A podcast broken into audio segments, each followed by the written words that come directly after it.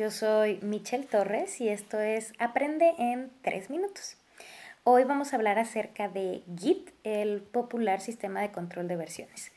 ¿Qué es un control de versiones? Bueno, pues es un sistema que nos va a permitir guardar versiones de nuestro trabajo y poder navegar entre estas versiones, como ir al pasado, poder revisar qué pasó y hacer diferencias entre estas dos versiones.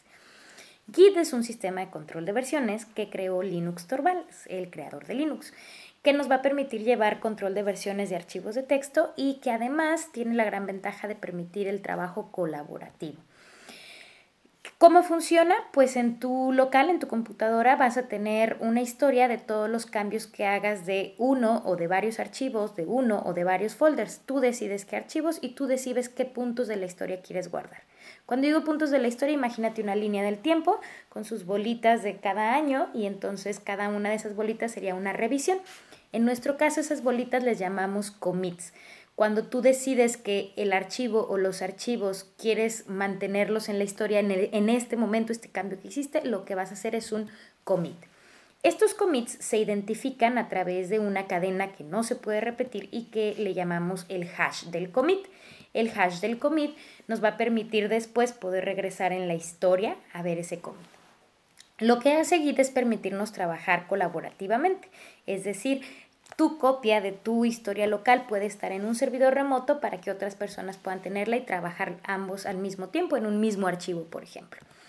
¿Cómo funciona este servidor remoto? Podrías tú instalar uno, pero normalmente procedemos a utilizar servicios como GitHub, GitLab, Bitbucket y es muy importante tener muy claro que son dos cosas muy diferentes, estos servicios y Git. Git como tal es el sistema de control de versiones y no necesitas de estos servicios. Bien, ¿cómo funciona? Pues en estos, además de tener el servidor de Git, tienen una interfaz gráfica.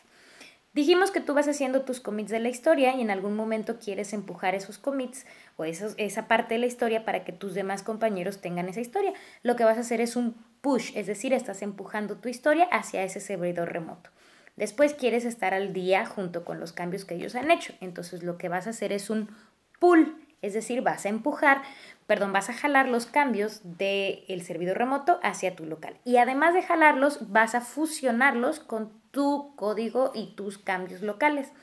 Esto no es magia. Generalmente la configuración formal es que Git decide que si una línea no sabe cómo trabajarla, te lo va a preguntar y te va a decir qué quieres que haga con esta línea. Caso contrario, si tú le puedes decir, dale prioridad a, mis cambios o dale prioridad a los cambios de los demás. La, gran ventaja, recordemos, de Git, te mantiene la historia, puedes regresar en la historia, es más fácil identificar cambios y te facilita el trabajo en equipo. Tengo un video en específico de cómo aprender a usar Git. Ve, ve los videos, dales like. Y pues eso es todo. Gracias. Esto fue Aprende en 3 minutos. Yo soy Michelle Torres. Si te gusta, dale like al canal, suscríbete. Espero tus comentarios. Chao.